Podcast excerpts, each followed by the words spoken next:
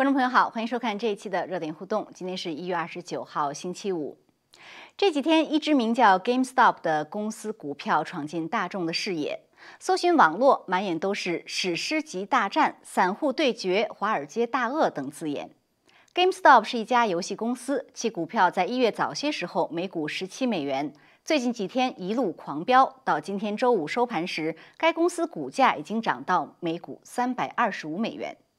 这场大战被称为“韭菜对庄家”，就是散户联手购买使股价上冲，导致做空这只股票的对冲基金损失惨重。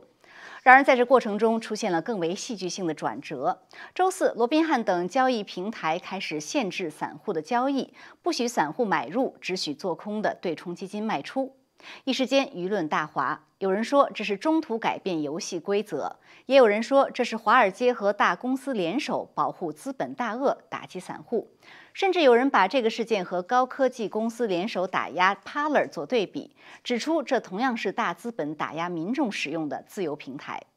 在某种意义上，这是不是因川普而起的我们人民运动在金融市场的体现？输不起就改变规则，这是否意味着自由市场已经不再自由？今天节目的前半部分呢，我们会请 Jason 博士来解读。另一方面，世卫成员开始了在武汉对病毒起源的调查，并将前往武汉病毒所。而中共又发明了一种匪夷所思的病毒测试方法。今天节目的后半部分，我们会请林晓旭博士来谈一谈与中国疫情相关的发展。好，那么 Jason 博士呢，现在已经在线上了。Jason 你好。高飞好，大家好。嗯，好，谢谢。好，Jason，刚才我这个在开头的这段话中简单介绍了一下跟 GameStop 这个股票这几天戏剧性的这个大大大戏啊相关的一些背景。我想先请您谈一谈，就是从您的角度来看啊，为什么这个事情引起外界这么大的关注？为什么大家都用什么史诗级呀啊什么什么世纪大战呐，这个散户和金融大鳄的这种对决啊，用这种词来形容它呢？因为它有多方面原因，使得这个确实是是一个史级、史诗级的性质的一个事件。首先的话呢，就是像嗯，就是 GameStop 这样的一个公司上涨，就股票上涨的这种状态是史诗级的，六个月涨了八十多倍，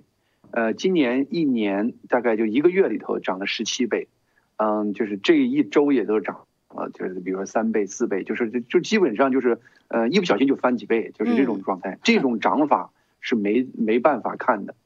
这个当然了，这只是个现象，它背后的原因呢更让人惊讶。历史上的话呢，就是是由就是大的，就是比如说嗯华尔街的对冲基金了或者大户了来真正的影响市场，那么散户基本上是跟风。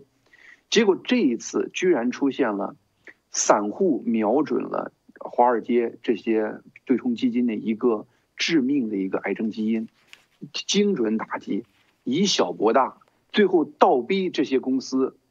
用技术的原因，就是比如说，它这个专门词汇就叫做啊，嗯，就是卖空挤压，英语直接翻译叫卖空挤压，中文也叫做炸空，用这个倒逼，用这样的一个技术概念倒逼大公司被迫跟散户一块儿轰高这个股价，整个这个过程你可以看到，就是说呢。就是奇妙无比，就是整个这个金融背后的这种因素奇妙无比，就是居然一群如散沙般的散户能掀起这么大一个波澜，最后呢，使得据说是目前，嗯，就是至少账面上以前卖空这个 GameStop 公司的这些嗯大的这种对冲基金，可能账面上损失达五百多亿。这个当然，这五百多亿不至于使很多公司倒闭，但是的话呢，它却直接展现出整个华尔街一个癌症基因。那么，针对这个癌症基因，相应的其他公司，你比如说 AMC 的这种过过度被华尔街卖空的公司，最近全都在暴涨。而且呢，这个事儿不光是在美国股市发生了，据说欧洲的其他的市场看见这个基因，也在针对这个基因开始操作。换句话说呢，一瞬间。一个整个金融体系的一个历史积累的没被人注意的一个癌症基因，居然被几个小散民注意到以后，在整个全球开始蔓延，那以至于今天整个华尔街股市下跌，核心原因就是它有多方面连带关系。第一呢，就是这样的一个癌症基因为对未来整个华尔街的股市运作会有多么大的影响，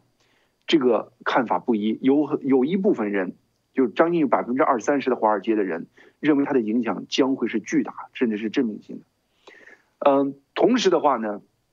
也有人说，今天整个道琼斯各方面，道琼斯下跌近六百点，嗯，就是整个这个原因呢，是因为很多这种，就是我们刚才说了，对冲基金，它不得不为了填补这一次卖空在这个过程中的损失，不得不卖掉一些优质股，比如说最近苹果，呃的特斯拉跌得非常惨。很多时候，人家说是这些是有些卖空这基金不得不卖掉那些股来填补这方面的空白。换句话说呢，整个这几个小公司被股民这样的逆向操作，引发最近整个这一周是最近过去几个月，嗯，华尔街整个市场表现最差的一周。这个是一个核心原因，就是你可以我跟你就简单的说，就是从多个层面你展现出它。就是不可思议的，就是换句话说呢，这种事情是史诗级的。虽然是在二零二一年的第一个月发生的，但是呢，它将不管怎么说，二零二一年你要回看这一年的金融事件的时候，这一定是属于头三名的事件。你刚才说的这个癌症基因，我想再请你解释一下，因为做空这个东西是很正常的嘛，对吧？我预测股价会下跌，我就去做空，在自由市场它也是一种赚钱的方式。你是指这个做空这个是癌症基因吗？嗯，它是一个综合的，就是呢，当然做空一点的话呢，它可能就是引发诱发癌症基因的一个，比如吸烟这样的一个坏毛病。它还有其他的几个因素共同触发，还有一个因素叫做看涨期权。对，当然这很多技术因。对，这这个它实际上呢，他们最开始的话呢，这些散户是没有多少资金的。他为什么能最开始把这个股市挑动起来？除了有多的等很多的散户卷入之外的话呢，他也用了看涨期权这样的概念，先诱发一些呃市场 maker，就是一些相对来说机构卖期权的机构，开始买这些股票，先用小钱挑动机构来买，然后呢共同把这个股市抬高以后呢，再用炸空把以前。这种就是对冲基金又卷进来，不得不再买。后面期货就是就是期权呃这样的公司和卖空这样的对冲基金，其实都是被散户被动带进来的。嗯，而散户能这么精准的用很少的资金把这样子的，就是就是专业的整个金融机构，让他们不得已的出钱来买他们不想买的这个公司，这其实呢就是一个。市场原因，或者说这个技术原因促成的，这个技术原因是华尔街历史上没有注意到的一个问题。这就是为什么一旦 GameStop 这个公司开始被做成这个样以后呢，很快其他的公司以前就死翘翘，比如说 AMC 整个电影呃这个连锁店，对，这电影厂还是空空的，居然现在也是暴涨，一天暴涨百分之五十，几天涨一倍这样的，因为它呢，它的性质跟 GameStop 是一样的，包括 BlackBerry 这些基本上是死翘翘的企业，因为。这种做空这种大环境，造成了它都可以实施攻击。就是为什么最近这个做空的被大量做空的前十名股票几乎全在暴涨，就是因为这个癌症基因已经被是认出来了。认出来了以后呢，就变成了散户可以精准打击这个方向。对，说到散户这个联手打击呀，其实这不是一个小股的概念。我我我看到这个有些相关的信息，可能甚至有百万的这种人群在进在在进进到这个里边来。所以很很大的一个问题，大家都在想说，什么原因让这些散户联手去？打击这些金融大鳄，所谓的啊，就是对冲基金这样的一个大户。呃，我看到有人说，一个原因是因为他们是一种有一种复仇心理，因为他们觉得二零零八年的金融危机造成了他们很多人甚至他们的父辈的这种呃生活的窘迫，他们认为这完全是华尔街的责任。所以您觉得这是不是一个原因或者原因之一？我仔细的，这是一个人类心理学，这个话题本身都是一个科研项目。就是说呢，我也仔细的研究了很多这方面的就是报道，它是很复杂的。从最开始，呃，一年前是在我们知道了，大家都现在已经很出名的，在 Reddit 上面的一个论坛，就叫做 Wall Street Bets，嗯就是简称叫做 WSB 这样的一个论坛上，呃，最开始一年前就开始有人在讨论说 GameStop 被卖空的太厉害。实际上是有机可乘的，他们甚至做了一些呃金融方面的分析。那后来的话呢，嗯，有些散户他从小就是从 GameStop 买东西，他对 GameStop 有感情。有感情。同时的话，刚才你也谈到了，有人对华尔街有反感情绪，那么这就形成了第一股人群。这股人群的话呢，有技术原因，有感情原因，有仇恨原因，他们凑在一起开始推动这个事情。那么随着这个事情开始推动之后的话呢，更多的散户看这个东股票在涨，确确实实从最低点去年三月份三块钱到去年年底十九块钱，已经是涨了好几倍了。就是涨了六倍了，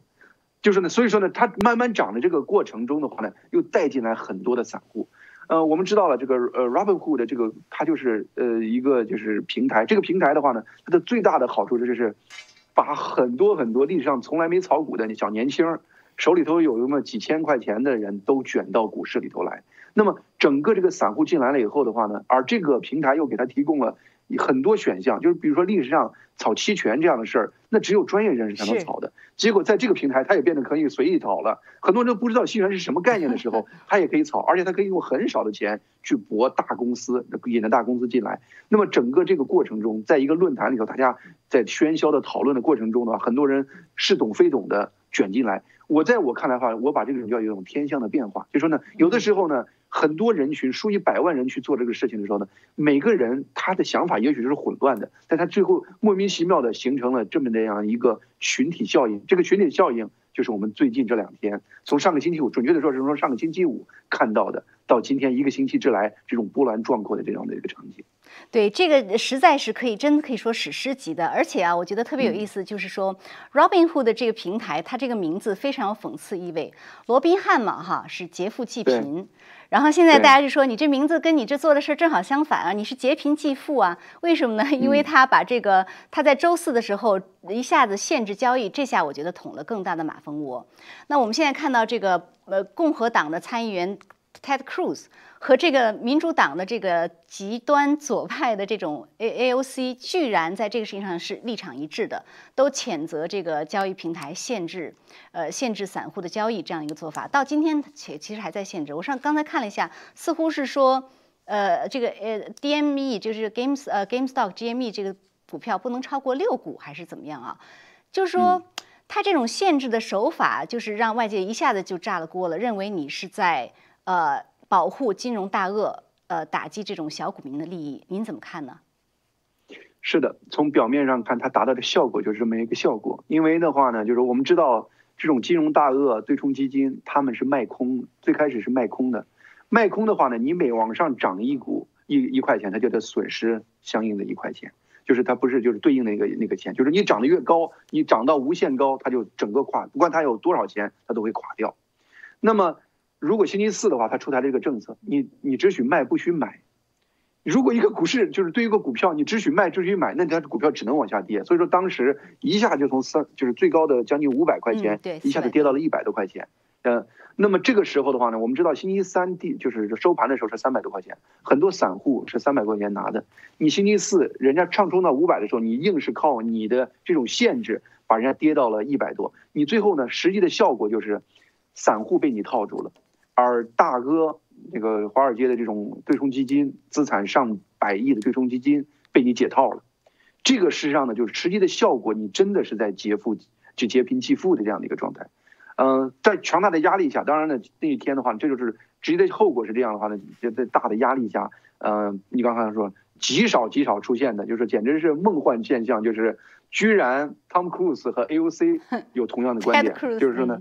Ted Cruz 对 Ted Cruz 和呃 LC 居然有同样的观点，那么这就就是形成了一个强大的一个政治上的压力。当然，同时的话呢，那个也有很多呃股民，就是呃罗宾逊，就是 Robinhood 的这个股民已经有法律诉讼的行为。各种因素造成的话呢，他星期五今天稍微放宽了一点。当然，你谈到的是的，就是说呢，他对于每一个公司最多能买几个股。它也是受了限制，比如说 GameStop，它只能买两到六股，简直是开玩笑一样。说是放开了，其实呢还是没真正的放开。所以说今天涨是被压抑的涨，今天就是大概又涨了百分之七十，最后又涨回到三百多块钱，至少保证星期三那个股民就是说呢没有就是太亏很多，新金山压到手里。但是呢，不管怎么说，这个过程中你清楚的看到，目前整个华尔街运作的这个机制一出事儿。嗯，它直接都是针对这种散户的，针对一般小股民的，而大的金融公司。他有他自己的平台，他不根本不依靠 Robinhood 这样的平台，Robinhood 的所有政策对他没有关系。所以说呢，大的公司他这时候想结算、想卖、想呃平仓清空他自己的损失，他都可以做。换句话说呢，你让小就是小人物在这个就是你就像是打仗的时候，这个这方面就这这这个这个散户几乎打赢啊，就就是基本上再往下冲下去，很可能就会出现 Lehman Brothers 那样当时的情况。但是呢，你却把他们按在那儿，是给他使绊子，在这个临阵让他们整个就是一败涂地。那边的话呢，就重整旗鼓。把整个战场就准备都准备好了。对，整体来说的话呢，是个非常不公平的一个现实。对，关键就是说，你就算金融市场它有它的癌症基因，但是呢，大家都在利用这个，都在钻空，都在利用这个空子去挣钱。所以，如果你觉得这个市场有问题的话，你可以去机构上调整，你不能中途把这个游戏规则改变。所以，很多在中国的这些金融人士，他们都说说这简直是呃，在中国都没有发生过的，就是说，你你你相当于是说把这个呃。散户就按在那边，然后让这个大户这样去，呃呃，就可以去说把他们的那个就可以保护住了。所以这个呢，也让很多人说呢，说这个甚至我看有保守派人士把这个跟之前那个 Parler 来做比较。他说这个 Parler 当时也是，呃，大的公司联手，因为当很多百万个这个呃。就是民众，他们从 Facebook、Twitter 上要撤出来，要去 Parler 的时候，这些大公司联手把 Parler 废掉了。那么，像相当于把你这个自由竞争的东西就给就给去掉了，这些人就没处可去。所以，他认为这个也有这样的类似的性质，在这个事件中，您怎么看呢？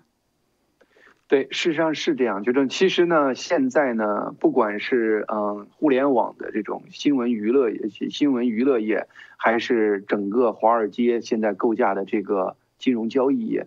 它基本上的话呢，都是已经形成了呃固定的利益群体和庄家这样的概念。嗯，当然了，就是说呢，在嗯就是在这样的情况下，他们他们就是这个系统本身，你不是每个人哪个主观愿望，这个系统本身它自然产生的就是保护已有的体系，保护现有的这种大的庄家。嗯，当然就是说你比如说在这一次呃罗宾呃就是 Robinhood 的这个平台，它为什么当时要制止大家卖？呃，有它的技术原因，比如说这结算的过程中有一个保证金，它资金不够这样的因素在。但是呢，宏观上来说，我们不管你怎么从技术上给我们做解释，你实际产生的这个效果就是你伤害了呃一般的散户，你伤害了就是依靠你就是在博他们所有资产的这些散户。嗯，在这样的情况下的话呢，事实上呢就是让我更清楚的看到说呢一个大的系统。这个大的系统背后有你看不见那个因素，也许不是一个人，但是奇妙的是，是一群人共同行为，最后总是出现，嗯，这种 elite，也就是说这种精英阶层，或者说是嗯现有的这种建制派，总是在哪一个情况下他们都受益。任何你努力的想搏出这个现有的这个体制的这种努力。最后都被扼杀住，这实际上是个现实。不管你的技术上怎么解释这个原因，最后产生这个现实就是这么个结果。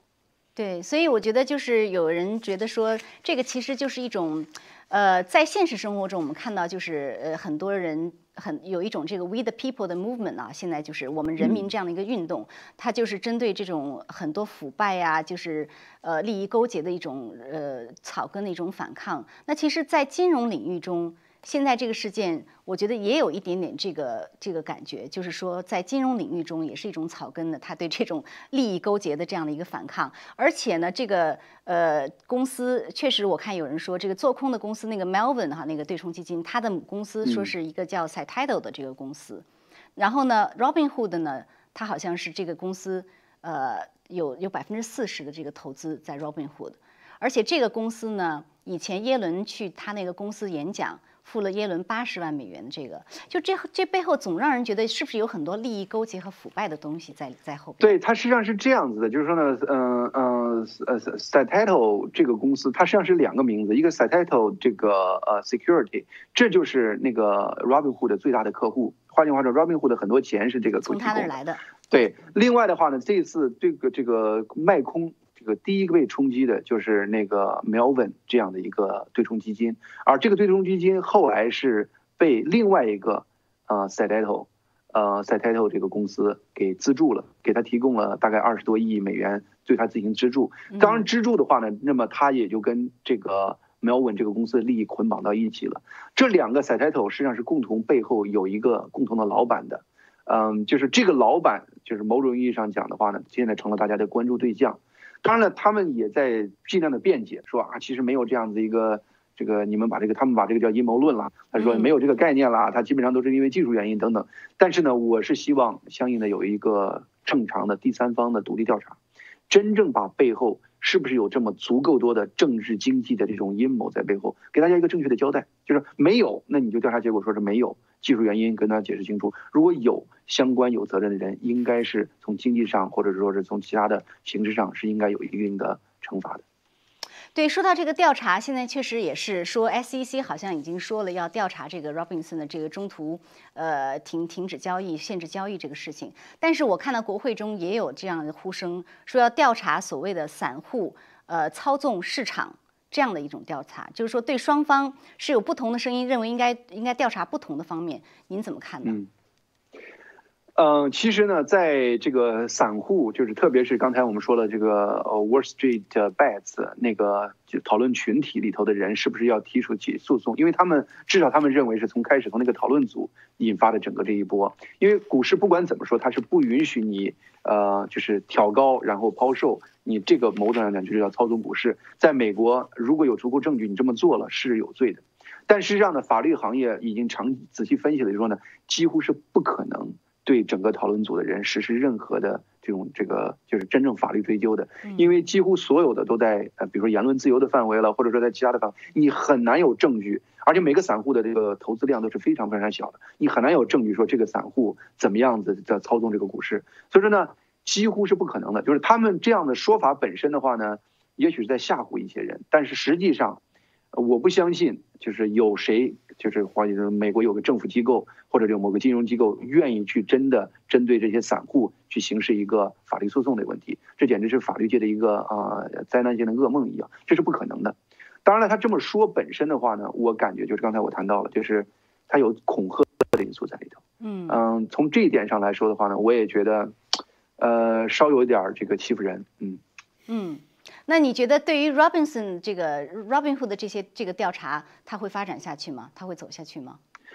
嗯，就是看目前这个情况了。就是说呢，Robinhood 呢，他很乖巧，他立刻呢就第二天就把说声称说把这个限制取消了，但是还放了个软限制。同时的话呢，据说他也雇了一些华尔街呃不是那个 DC 的这个说客公司，呃，现在开始大力的做这个政府说客的工作了。嗯，那个我们知道了，就是现在拜登政府把奥巴马那一群人又拿回来了。呃，中共当时我们知道有一个呃，就就是金融说这个他他那个谈到了说，那个华尔街跟现在政府里头的人呀有千丝万缕的关系，非常容易接触他们。所以说呢，这个说客公司也许能最后把事情说成。啊，这事不了了之。我当然我在观察，就是具体看这个事情，因为毕竟民主党像 AOC 也喊得很凶，就是是不是他能对拜登政府产生一定的压力，使他们开始真正调查这个事儿，这是大家都要观看的一个事情。嗯，那最后一个问题，呃，你觉得在中国会会不会发生这种散户倒逼金融大鳄的事情呢？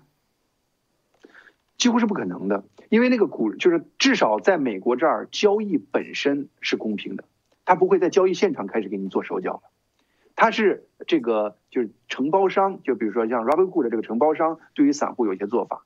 那么中国那个股市，它可以直接在这个现场就给你，呃，说是喊停，说是把这个不搞那个，就是那边的手段比这边多十倍。就换句话说呢，有的时候，他就是说，这怎么美国这么黑暗？那是因为他这儿很多露出来了。中国呢，说好像大家都过得挺好，那是因为他都捂着。所以说很多事情的话呢，就是说呢，中国不会出这样的事儿，原因就是。你这个散户有这个症状的时候，呃，你在讨论这个事儿的时候，警察已经到你家敲你家门了，对，就敲你家门了。你怎么你想这个这个窃取国家利益，这是个这个大问题。嗯嗯，是。不过很多中国的金融人士，因为评中共不好评嘛，哈，他评美国还是比较大胆。他说这是美国华尔街最丑陋的一天。然后如果自由市场这样的去去人为的这样的话，那那真的就不是一个自由市场了。那你天平就倾向于你的这些呃。大鳄啊，大公司啊，然后大的这个呃科技公司啊什么的，包括谷歌，现在他不是把这个很多对 Robinson 的负评都给删了十万条嘛，硬生生的把它从那个一星又变回了四星。所以就是简直是不可思议，他们怎么就总是能站在一起呢？就是他们为什么就 总是站在一起呢？这是个非常好的问题，我们下次要来探讨。嗯，好的，那感谢 Jason 博士今天为给我们的解读，谢谢。好，谢谢。好的，好，那观众朋友，呃，现在节目下半部分呢，我们要谈一谈有关中国的疫情啊，这也是个非常呃，就是有呃，也可有很多匪夷所思的现象，而且呢，也是大家非常关心的。那这部分的内容，我们要跟林小旭博士来做一个访谈。呃，小旭今天是在现场，呃，小旭博士您好。嗯，高飞你好，观众朋友们好。嗯，好的，谢谢。好，呃，那小旭，我我想先问你这个问题啊，就是我们看到说，现在呢，在中国呢，这个是世卫组织终于到了武汉啊，然后呢，在疫情发生一年之后，他们终于到了武汉，然后现在两星期的隔离之后，他们说他们现在要去做调查了公开了。活动了。呃，嗯但是中共已经说了，这不是调查啊，说这是我们一个合作合作的调研。那他说他现在要去海鲜市场，要去武汉病毒所哈，甚至这个 P 三 P 四病毒所。你觉得在这样一个阶段，他会他能呃，就是见到什么样的人？他能看到什么样的资料？他最终能得出一个什么样的调查结果？嗯我觉得首先应该说一下，去年的时候，中国官方说这个世卫组织啊，这些专家团到中国叫做访问，啊，是一个官方的访问。现在讲是合作，就？就差说参观了，对现在进了一步哈。又进了一步，嗯所以就是等于说你不并不能指望他们有那样的一个独立性。啊、那所以中国方面当然肯定会配合，因为在过去一年多里面，这个海鲜市场啊、武汉病毒所啊，一直是这个舆论的这个焦点、关注点，对吧？所以他不管怎么样，姿态上他会做，就像当年这个马三家老教所被国际上曝光，这个是虐待啊，这个法轮功学员啊，还有火灾器官的这样一个中心点，他也可以隔一段时间以后，对里面都处理好了，然后外面的记者邀请你们过来参观一下，我们这边很好嘛，一切都很正常，这个监狱犯人都过着幸福的生活，他是他是可以这样做的。是那么现在在海鲜化呃海鲜市场，它也可以这样做，就是说因为已经清理干净了嘛，那那些到底谁是这个华华南海鲜市场原来的商贩？啊，海鲜市场，我觉得大家都对它不抱什么希望，因为已经全部消毒清理，相当于是一个崭新的地方了。对啊，但是这个国际社会上那些专家，他们还觉得这个地方我需要去看一看，跟这些呃商家了解了解啊，你们当初是怎么卖的什么动物啊呃对对对，好像觉得我还要调查一下嘛。你就像那个去年的时候，嗯呃。这个美联社 AP 还派了这个记者去中国做秘密调查，他们的记者也是先到海鲜市场去，其实那地方已经没什么可以谈的，但是他就找到一些呃真的是属于呃商户的，跟他聊两句，我说当时发生什么情况，这从记者角度可以说，但你从专家角度，你现在做什么呢？对不对？你跟这些呃，即使是真正的海鲜市场的这些呃商贩，你跟他聊，你也不见得能了解实际的这个疫情扩散的情况，对不对？所以实际上，我觉得能呃，就是你这种定点考察，他已经指定好你去哪里看的地方，你拿不到什么东西。那么武汉病毒所也可以就是跟你做合作，既然说是合作，那我也可以你提供一些呃动物的样本啊，我的病毒的样本我可以提供给你，然后你开始做一些研究。但至于这个样本是怎么收集来的，哪些呃相应的文件是怎么样，政府嗯不见得给你真的交代。前外界不是说好像就是，如果你真要去，你要看他的日志，对吧？就是我嗯这日志也是可以改的嘛，对不对？因为都在官方的控制下，对他，而且他。删在网上，他已经删除了很多相关的文件。对，而且呢，特别是武汉很多医院，其实在去年的时候就已经有内部的官方文件说要求这些医院追溯，呃，就是二零一九年一直追溯到九月份的时候，呃，医院里面所发生的类似 COVID-19 病症的这些患者的医疗记录，官方就去年就已经做了这些事情了。他只是不对外公布这些事情，那他现在也不会把这些结果真的就给你这四位专家看。那么你现在这些专家，即使到医院里面跟这些这个医生、护士啊进行沟通啊、了解啊，你所能做的也就是表面上的事情嘛。呃，关键是，而且你是合作的话，那么这个报告也是属于双方一起合作来写的。而且双方都要同意的内容的才能发表。对啊，你你所以你想他能够写出什么东西来呢？嗯所以去年的时候，他们就已经是合作。去年二月份的时候，他们跟这个中共不是也也是让一些那个外来的专家去去啊、武汉调查了，但一天也算调查嘛。嗯那最后写出来的报告里居然写在党的这个领导下，这些这些词都是有的，哦 这些词都有啊，原文就是这样子写的哇，啊。所以那因为就是一部分是中共专家写的嘛。嗯，那就其实完全是一个作秀，就是说这些专家去，他也他难道他也是觉得说我我我就配合你嘛。他我觉得专家不是。他们这些专家有一些人知道也没什么用，但是这些专家又觉得我呃，从专家角度我还是可以再了解一些。他觉得我要呃在那边多收集一些动物的样品啊，因为中共一直不公布这个动物宿主的这个呃调查结果嘛，他们觉得我们自己是四位专家，我要去做一些工作。不管怎么说，哎他想要到原地去看一去看。看一看，我收集一些这个样品。那当然，中共会提供给你一些动物样品啊，或者是病人的样品，然后那你有这些专家回去有东西可以交代就可以了嘛。那这些专家很多人其实心里当然是打疑问的，但是呢，呃，既然有这样的机会，他们也愿意去，然后呢。呃，自己心理上还可以安慰一下，嗯我也没有，好像我没有对哦。另外一个就是他，他心里觉得我我并没有完全出卖我的良心啊，我还有专家的责任啊，我去调查一下，所以这是一种反正自我安慰嘛，就是嗯被被别人虐待和没任何权利情况下，你找到一点空间自我安慰一下。有一些专家是这样的心态，有一些人当然就是这种是真的是官僚，因为世界卫生组织很大是是一个很大的官僚机构，所以有一些人真是从官僚的角度来说，我不得不应付做一场秀。嗯所以其实就是呃，我看呢，在呃我们的新闻中有采访，当时在武汉的时候，就是呃因为病毒感染去世的这些人的家属、受害受害者家属，他们就说他们认为世卫的专家应该跟他们对话，嗯真正去了解当时是什么样的情况啊，这我我的父亲是怎么回事，或者我家人是怎么回事。嗯然后他说这个是其实是最直接的一手证据，但是这个呢，呃呃，好像中共已经做了很多准备，他们把他这些微信群都给删除了。对，这其实是啊、呃这些世卫专家本来可以做的一件比较有意义的事情，因为就是你可以了解一下中共的所谓的这种分层的呃强硬的防御防疫的模式到底管不管用，带来多大的次生灾难啊等等，呃，本来他们是可以至少去实际了解一下，嗯啊啊。可是现在问题就变成说，连这样的事情也做不了。呃，实际上我觉得可以强调一点的话呢，就是说中共的呃所谓的分层的措施，他一直吹嘘了大半年，对吧？我这个甚至防疫成绩还颁勋章啊等等，所以这些东西都是以牺牲老百姓的生命和利益为代价的事情，它实际上已经超出了公共卫生的范围。真正的公共卫生范围，你至少是像西方社会这样就这种软的啊，这种分层措施，你虽然有一定的限制，但是你不会把人家封死在家里，你不会把他那个门洞给严堵上，用铁链锁上啊等等，你不会出现这样的做法，也不会说过了两个星期后发现啊，我没有给你们提供粮食，你们就饿饿两个星期嘛，对不对？呃这些根本就不可能在西方社会发生的。对，现在通话不就是这样吗？对啊，通话那个那个，呃我看，而且网上这个有一个流传的一个帖子，就说有通话人，他好像对外界说，哦，我已经一一周就家里的粮食快吃没了，嗯就说要帮助，然后说对方就问了他一句话，说你有没有当时呃骂过芳芳？然后然后对方，然后这个人就沉默了一会儿，把电话就挂了。就是你怎么看这样一个事情？就是两两重悲剧的叠加，我觉得是。是，确实是，我觉得中国老百姓的处境就是蛮令人啊、呃哀叹的，一定，因为很多人不了解实际情况，然后又接受了中国政府长期的洗脑以后，所以很多人不知不觉他就支持了官方的论调，觉得好像翻翻在在出卖国家的这个利益啊，或者是暴露国家机密啊等等，不应该给国家哎国家乐这个呃丢脸啊等等，这个社会的阴暗面你都暴露出去了，所以这个虚假的这种呃这个民族自豪感啊和这种呃爱所谓的爱国主义的精神全部被激发起来了，对吧？所以很多人就是。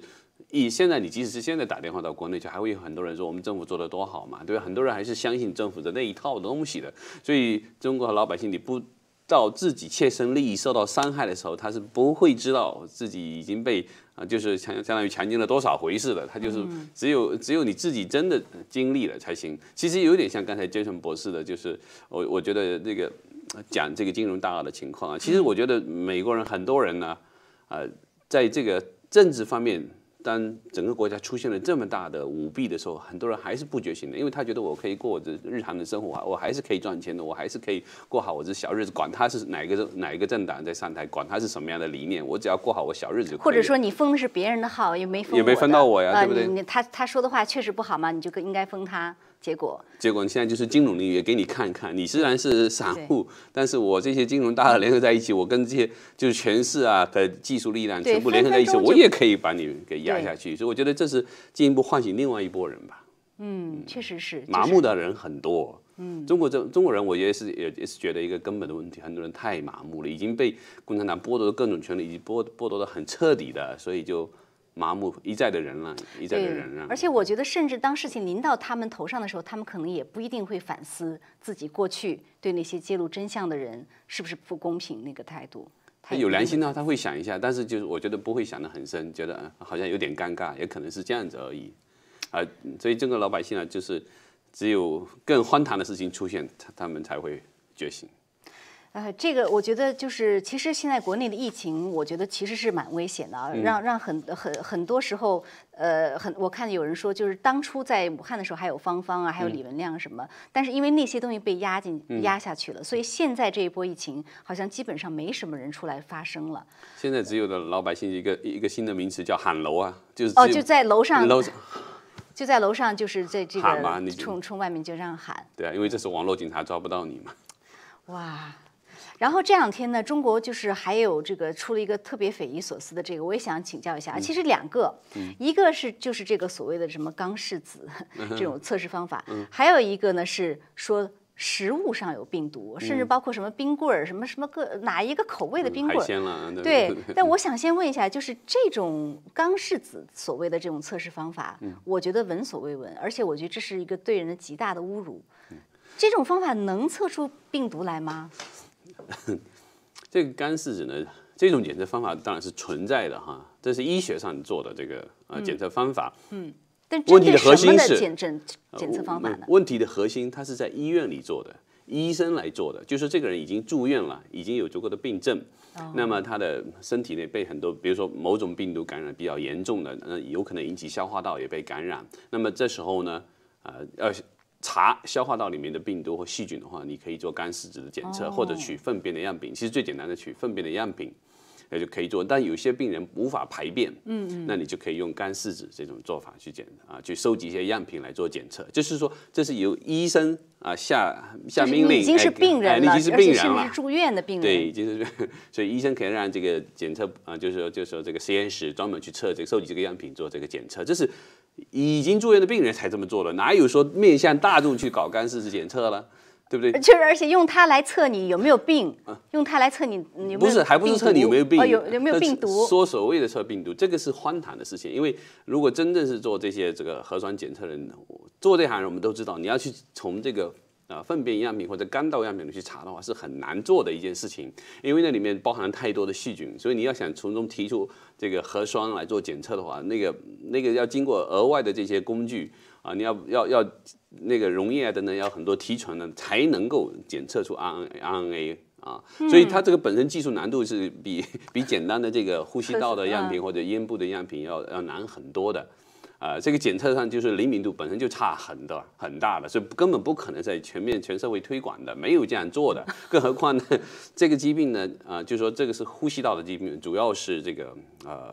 在呼吸道传播过程中嘛，所以现在检测这些什么呃是呃这个冰棍儿啦，这个食物的这个外包装啊等等啊，这个其实一定程度上在做无用功嘛，啊，因为你环境中样本就像在华南海鲜城这个地方已经出现病人了，你环境中当然收集的样品肯定会有一部分是是阳性的嘛，你如果这一个比如说一个呃冷冻柜进来了，那边有工人感呃已经感染了，那这个。工人感染，他当然会接触一些东西。这个表面上，如果你收集的话，也会测到一些阳性。可这有什么意义呢？没有，没有太多防疫的意义啊！你不可能把所有的货柜全部清理一遍啊，对不对？你把食物都扔掉吗？也不是这样子嘛，因为只不过是外包装嘛。哦。所以你要知道的就是，这个地方一旦有病人出现，你就是好好消毒就完了嘛。你检测那些环境样本有多大意义？没有多大意义。人家检测的是动，比如说是动物样本，你想知道它来源是什么？而不是说环境中是它的来源，环境只是附带的一个一个问题，对不对？就是其实它它它是我这边已经人上也感染病毒了，然后我再碰到这个环境上，对对对，多数是这样子嘛。对吧？你不可能，因为这些病毒在这个物体的表面上存活的时间总是比较短的嘛，对不对？所以你你没有太多意义去去去从环境中大检测。所以所以就是说，对于民众来讲，他不用担心说，我今天去菜市场买菜，万一这个菜上有病毒怎么办？就好好洗洗不就完了嘛？对不对？所以现在的问题是，中共的从上到下的这个政府机构，他们在骗钱。为什么这么说呢？就是因为做检测的话，可以从中捞到很多钱。一个是财政会拨款，我今天我我作为市长，我说我要八百万人全面检测，政府财政得拨款来支持我这个检疫。然后我有政治的功绩，我做这么多人检测了，出现问题不是我的责任，知道吗？啊，然后呢，另外就是从这些检疫公司，就是而且还不止测一次哦。那这就可以钱钱多捞啊，有多测，我这些公司会给我很多回扣，这些公司也大赚钱。所以设计这些呃，或者是卖这些检测试剂盒的这些公司。从中大捞一把，然后政府、地方政府从中拿回扣，这是利益链，所以根本不在乎老百姓、老百姓你是不是丢脸，你是不是受到侮辱，你是不是被强奸或者怎么样的，不在乎你。哎，我只要能够赚钱，什么都干。所以现在他可以下命令说，我要所有人做，就是说，比如说要进京，要做干尸子测验，让老百姓屁股露出来，这种极端侮辱人的事情，他都可以做，因为就是背后利益驱动的，他根本不在乎老百姓是怎么个感受。是，而且就是给人一种，反正做什么事儿都一种运动式的感觉。就是就是我反正这现在要要这么做了，然后所有的人呼啦呼啦，大家都都去这么做。因为运动是表面的嘛，以前全部是政治运动，还算是一个运动。那现在全部是利益驱动，因为一旦有一个城市这么做过以后，谁都知道这样做又能够赚一大笔钱。嗯，这个是背后利益驱动。就像中国很多这个很多人知道活摘器官是没有良心的事情，很多医生，但是一旦做了以后，他赚了一笔钱以后，他知道利益驱动他，这个会形成一个产业链，他就一直做下去。那您觉得到底中国现在这个疫情有多严重呢？它现在变着花的，还有什么疫苗啊，这这些东西？哎，那现在的问题就是官方一直隐瞒这个疫情的数据嘛。所以你如果真正以啊出爆发出疫情的地方，很多病人他政府都拉到偏远的地方隔离去了嘛。嗯。所以老百姓是看不到实际有多少人，他只会知道突突然间一个社区很多人都被拉走了，比如说十几辆 bus 来了，把人都拉走了，到一个地方去隔离。可是结果到底是怎么样？嗯。更政府不见得告诉你，他对外公布说啊，这个地方比如说几十个人是阳性了，中国很多很大面积今天呃这个全国范围可能才增增加了一两百例啊，对不对？对。但实际情况会是这样子吗？你如果是这么这么少数量的人感感染，你甚至追踪密切接触者，把一个个密切接触者单独隔离起来都可以做得到，为什么要封锁这个城市呢？对不对？所以这里面就是说，它实际情况肯定比他说的要严重嘛，而且要严重。几十倍、上上百倍的这种严重，但是他不对外说。那他现在的疫苗，中国国内的疫苗到底有多少？他有有开始打吗？疫苗已经打了很多了嘛。中国的这个康希诺，就是科兴和国药的这个疫苗，从去年七月份就已经开始推了嘛。哦。啊，他是打了几几十万份已经出去，现在应该是百万百万级的已经打出去了嘛。就打的是国产疫苗。国产的疫苗。啊，至于说这个疫苗到底有多大效率，现在有好几个版本嘛。因为它的效率啊，在巴西的有两次版本，就巴西的这边它公布两次，两次不同的这个效率。然后印尼有一个数据数据啊，土耳其有一个数据，就是都不太一样，不同人群也不太一样。那问题的核心就是科兴这个公司和国药这些公司，他们自己这些公司不对外公布这个实验数据到底现在是多少？哦，啊，那只有外面的政府说 我那个数据是。对不对？所以这个就是，呃，科技公司也在隐瞒，政府也在隐瞒，对不对？那老百姓完全不知道这个疫苗的有效不知道它实际情况是怎么样。那又是通过行政的命令，相当于是你是外企人员，你要出国，你一定要打等等。所以它当然是有市场嘛，这里也是利益驱动。就表面上是行政的压力，但是背后是利益的驱动，带动了这些疫苗公司，嗯啊，使劲推啊，那只要有政府的这个许可，即即使是紧急许可。没关系啊，反正能卖就行嘛。但是有没有人打了之后出现这种不好的、不良的反应？肯定有，这肯定有一定的比例总是有的，但是不是多与少就取决于政府让不让报。嗯，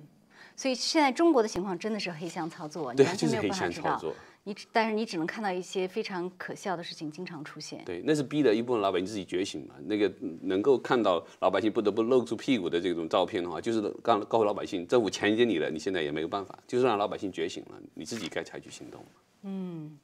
好的，好，那非常感谢小旭博士今天给我们做的一些解读啊。我觉得大家至少不要担心说吃食物上有有有病毒把它吃进去，诸如此类的。好好，谢谢小旭。那我们也感谢观众朋友收看，今天节目时间就先到这里了，我们下次节目再见。